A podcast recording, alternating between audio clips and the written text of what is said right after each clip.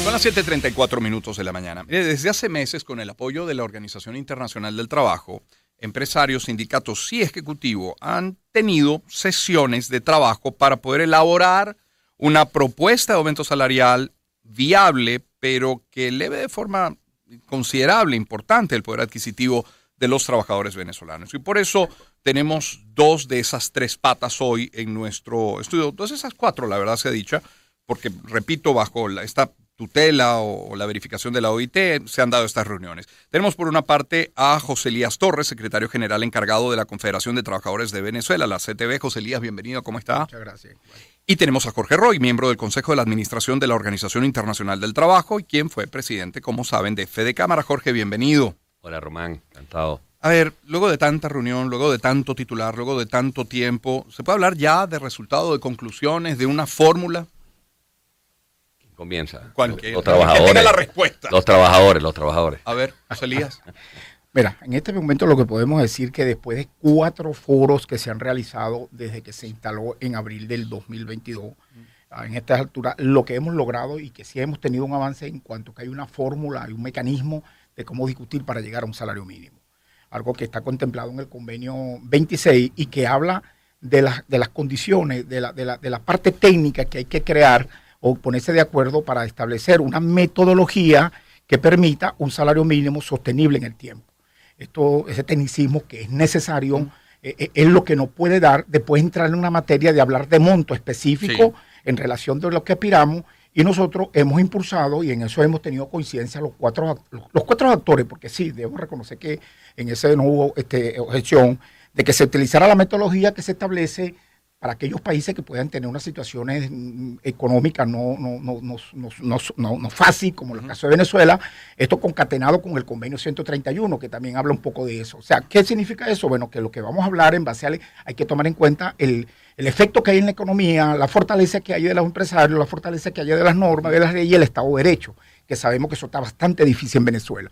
Sin embargo, bueno, ya llegamos a eso y es donde entonces nosotros como sector trabajador logramos tres organizaciones de las cuatro de los trabajadores que estamos presentes en esa reunión, ponernos de acuerdo después un análisis, ya habiendo tenido la metodología, eh, habiendo analizado desde el 2020-2021 para acá el comportamiento económico del país, lo que ha venido anunciando el sector de gobierno, que ha habido mejoría, independientemente de todas las problemáticas que sabemos que es la mía coercitiva, e inclusive hasta el mismo sector empleador que ha manifestado que ha habido una, una ley de mejoría. Esto nos da unos números, unas proyecciones, y nos permitió a nosotros poner en la mesa, entonces ya era tiempo, era el momento, no antes de hablar, te pone como se dice el balón de fútbol en el campo de terreno en cuanto a un monto para empezar a ver a cuánto podemos llegar, o ya sea esa cantidad o ya sea hacia abajo. Y en esa mesa, ¿de, de cuánto estamos hablando? Cuando aplican esa fórmula que arroja, ¿qué salario mínimo? O sea, ¿cuál es la base?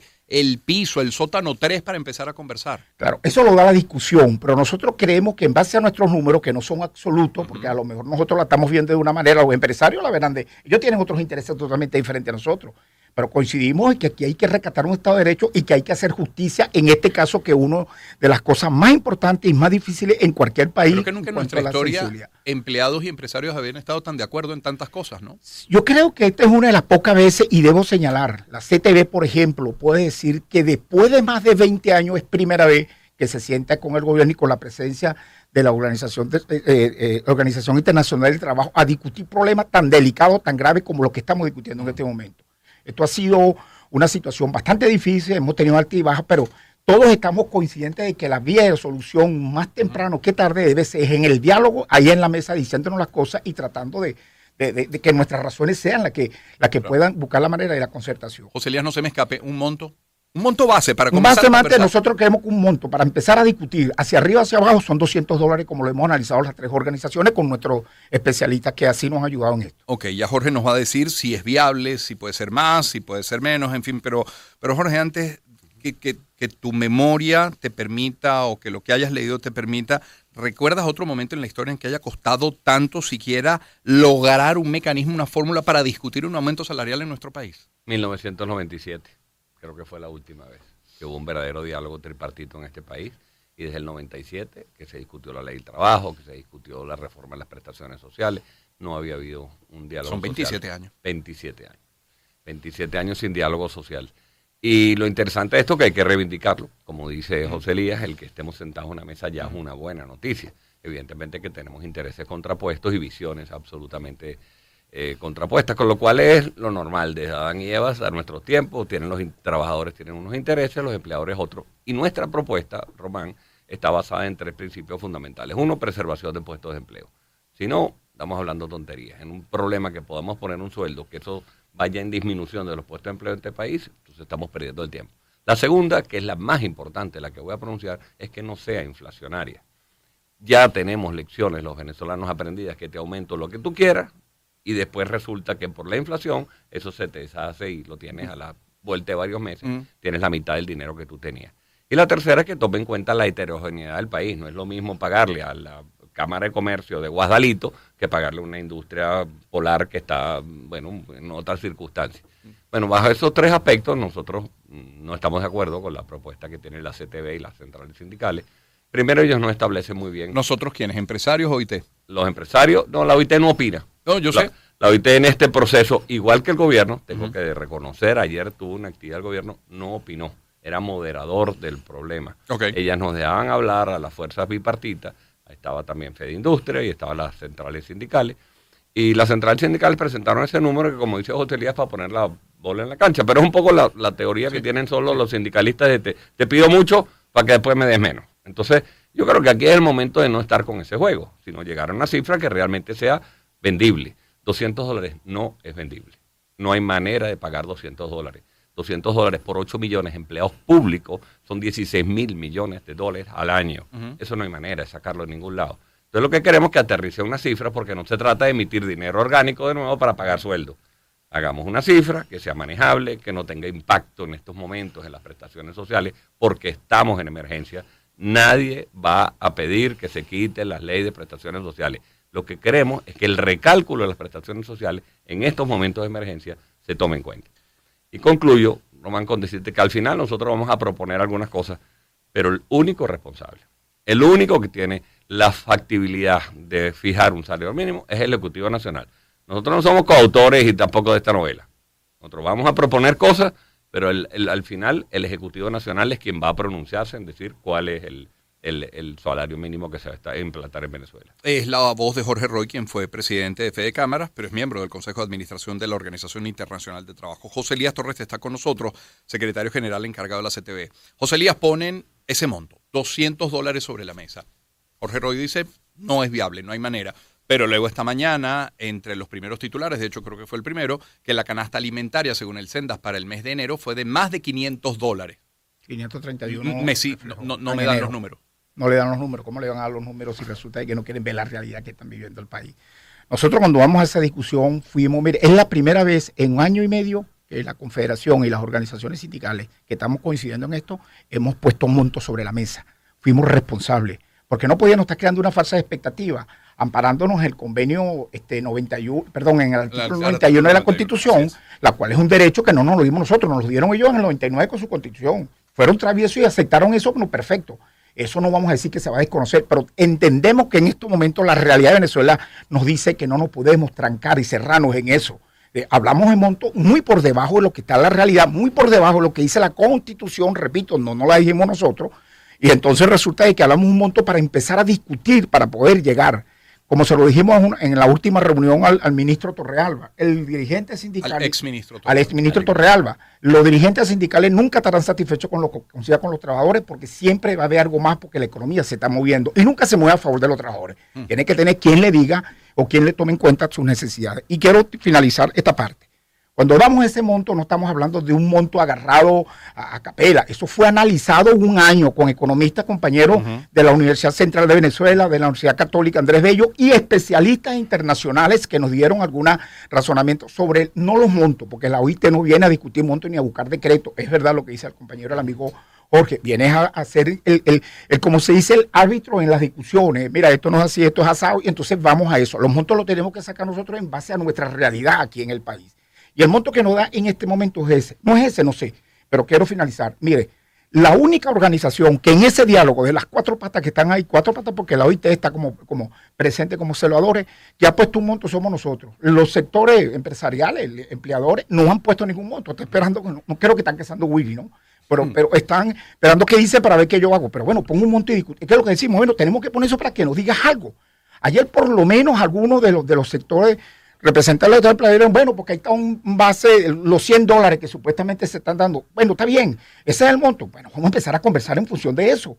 Porque tampoco, eh, eso es... eh, Ahora, lo que está claro es que nosotros estamos trabajando y puede haber alguna elasticidad en algunas cosas, que el convenio 26, que es el que estamos tratando de afinar y, de- y- de- y definir de una vez por todas, no establece discusión de metodología para establecer ingresos mínimos, salario mínimo. Y en eso estamos nosotros y que nos explique entonces qué hacemos. Vamos a violar nosotros mismos los convenios que hemos defendido. Y, y- y- y no olvidemos que la comisión de encuesta, que este, esta, esta discusión se dio aquí porque la pidieron y fue la que prevaleció los empleadores en su momento y fue la que se aprobó. Nosotros nos adherimos porque la de nosotros no avanzó en el 2017 y nos adherimos a eso. Bueno, entonces, y en esos tres convenios estaba el 26, salario mínimo, el 87, libertad sindical y el 144. Y ahí tenemos el 126. ¿Para qué? Para después, si hoy no estamos de acuerdo. Bueno, hay que, hay, que buscar la manera de cómo destancamos y cómo avanzamos en eso. Es José Elías Torres, secretario general encargado de la CTV. Nos acompaña también Jorge Roy. Jorge, desde este programa el día de hoy, estamos hablando del 22 de febrero hasta que se haga el anuncio. ¿Cuándo podría ser ese anuncio? ¿Es que va a ser cercano al primero de mayo? ¿Es que se considerará desde el Ejecutivo todas estas reuniones o estas reuniones quedaron en meros encuentros decorativos y para grandes titulares y se tomará una decisión unilateral de parte del gobierno? ¿Cuándo realmente esto se va a traducir en un monto, un nuevo salario? Sí, es una pregunta que le interesa a todo el mundo. Voy a hacerte unas consideraciones. Primero voy a responderte tu pregunta y después hacerte algunas consideraciones. La verdad es que esto es una potestad del Ejecutivo Nacional y vamos a estar claros, Román, estamos en un año electoral.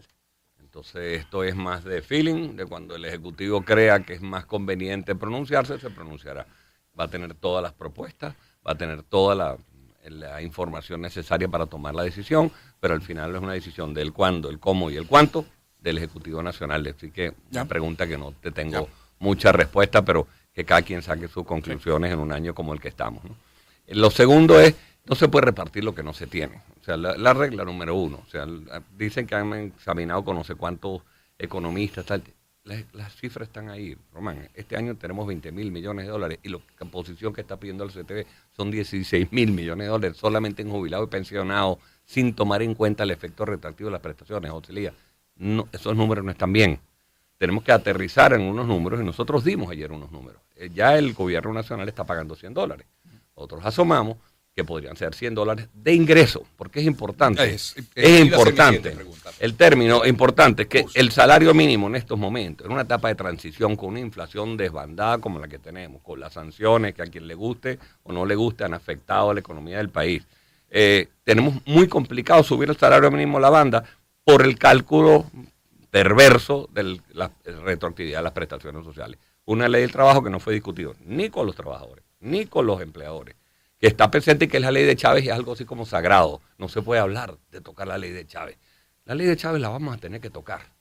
No sé si este año, que es electoral, pero algún año se va a tener que tocar. Porque eso no ayuda ni a los trabajadores, ni a los empleadores, ni al gobierno. Entonces, en algún momento tenemos que quitarnos ese tabú y ver que ese recálculo en esta etapa inflacionaria, con 110% de inflación, te está perjudicando el salario.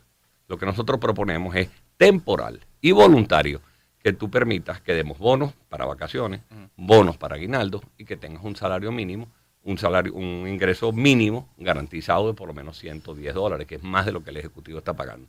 En esos números nos podríamos mover desde el punto de vista matemático, desde el punto de vista filosófico, desde el punto de vista de real posibilidad de pagarlo.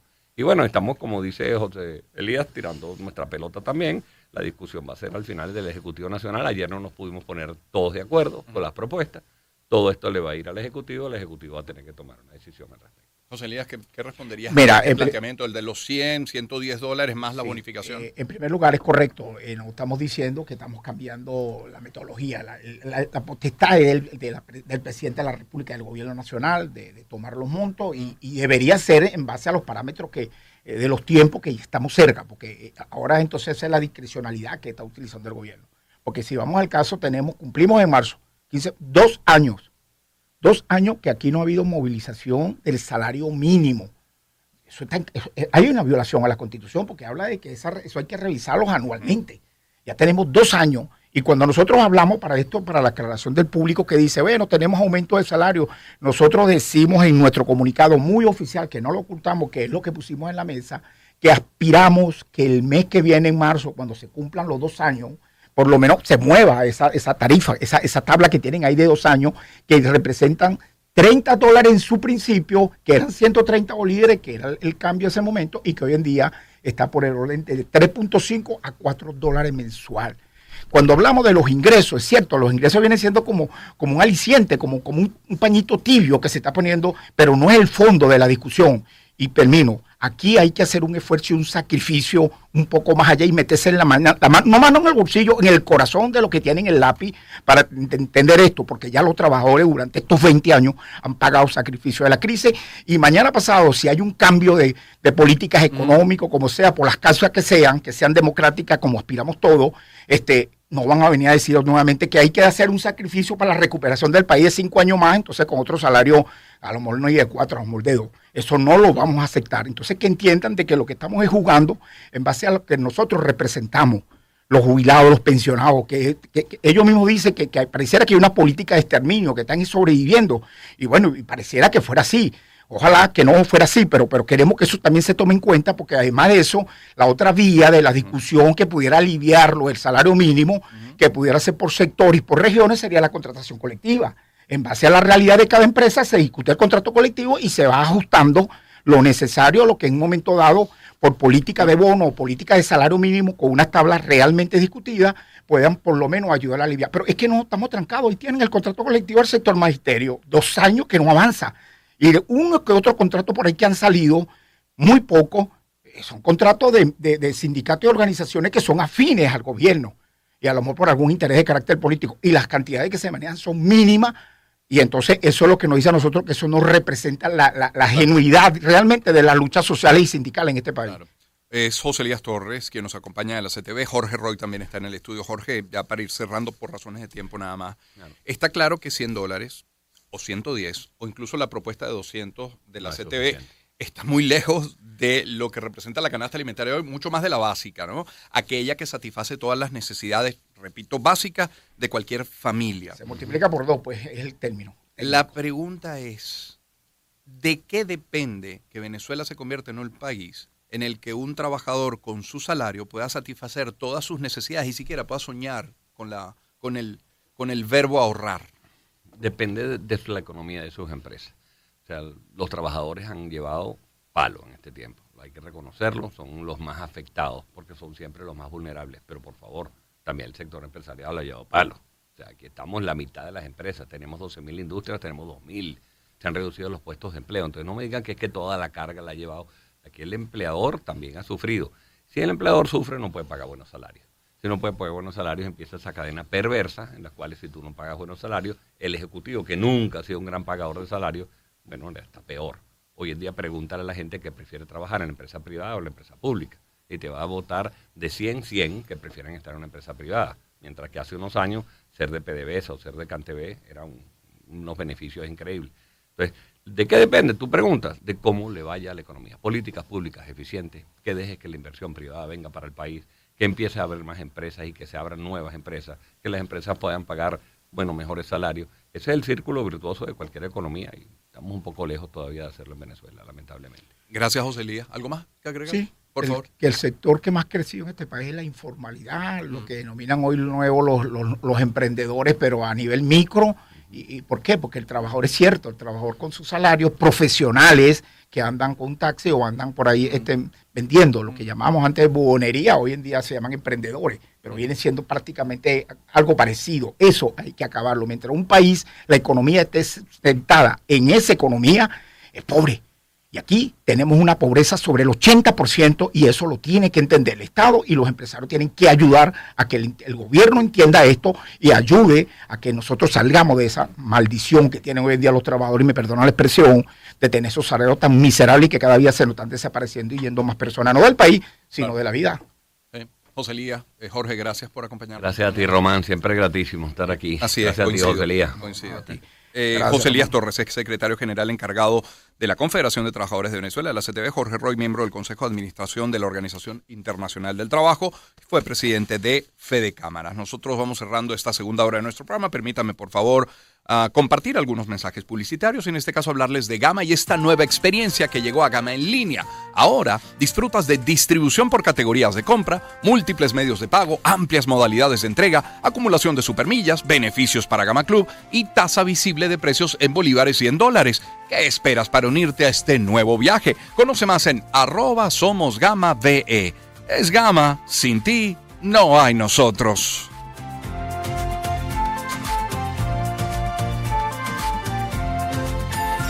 Hablemos también de fotón, por ejemplo. ¿Qué decir de fotón? Del fotón de 5 toneladas, por ejemplo. Es que está disponible, es que está listo para trabajar con precios especiales para ti. El fotón Aon Mark S cuenta con un potente motor Cummins transmisión manual ZF que lo hace una excelente opción para el negocio. Visita arroba fotón USTL a cualquiera de sus concesionarios y pregunta por precios especiales. Concesionarios, quise decir. Eh, pregunta por características, por garantías, por planes de financiamiento y sobre todo por ese servicio de mantenimiento y repuestos. Camiones fotón haciéndote la carga más ligera.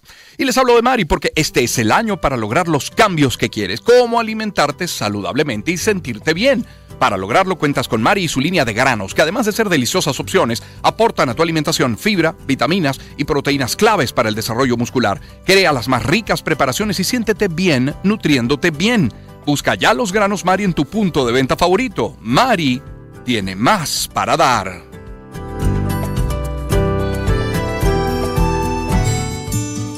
Cierro este grupo de mensajes hablándoles del urológico San Román, porque después de más de seis décadas de trabajo, el urológico continúa dando prioridad a la inversión en tecnología y recursos humanos para brindar la mejor atención a sus pacientes. Sigue ofreciendo servicios médicos de alto nivel con un gran equipo de profesionales en todas las áreas, médica, quirúrgica, hemodinamia, intervencionismo y por supuesto urología. Para más información, su web urológico.com. Urológico San Román es atención médica de avanzada al alcance de todos. Y a las 7.56, que nos marca el calendario. El calendario. Hoy día jueves tendremos nuestra sección de salud, tendremos a la dermatólogo Sonia Rofé, vamos a hablar de la cosmeticorexia, pero también tendremos una mesa deportiva con Luis Carlos Calatrava, la peña del Real Madrid en Caracas a propósito de la llegada de Kylian Mbappé. El viernes, mañana, las hermanas Quintero, Valentina e Inés con el maestro Miguel Delgado Esteves. Cierro esta parte del programa con esta buena canción de Van Halen o Van Halen, como lo prefieran. ¿Por qué esto no puede ser amor? Suenan éxitos. Empezamos el año en su compañía. Circuito Éxitos. Caracas, Maracay, Puerto La Cruz, Puerto Ordaz, Barquisimeto, El Vigía, Guarenas Guatire, Mérida, Táchira, Margarita, Maracaibo, Maturín. Circuito Éxitos. Melodías de siempre. Sonidos en primera fila.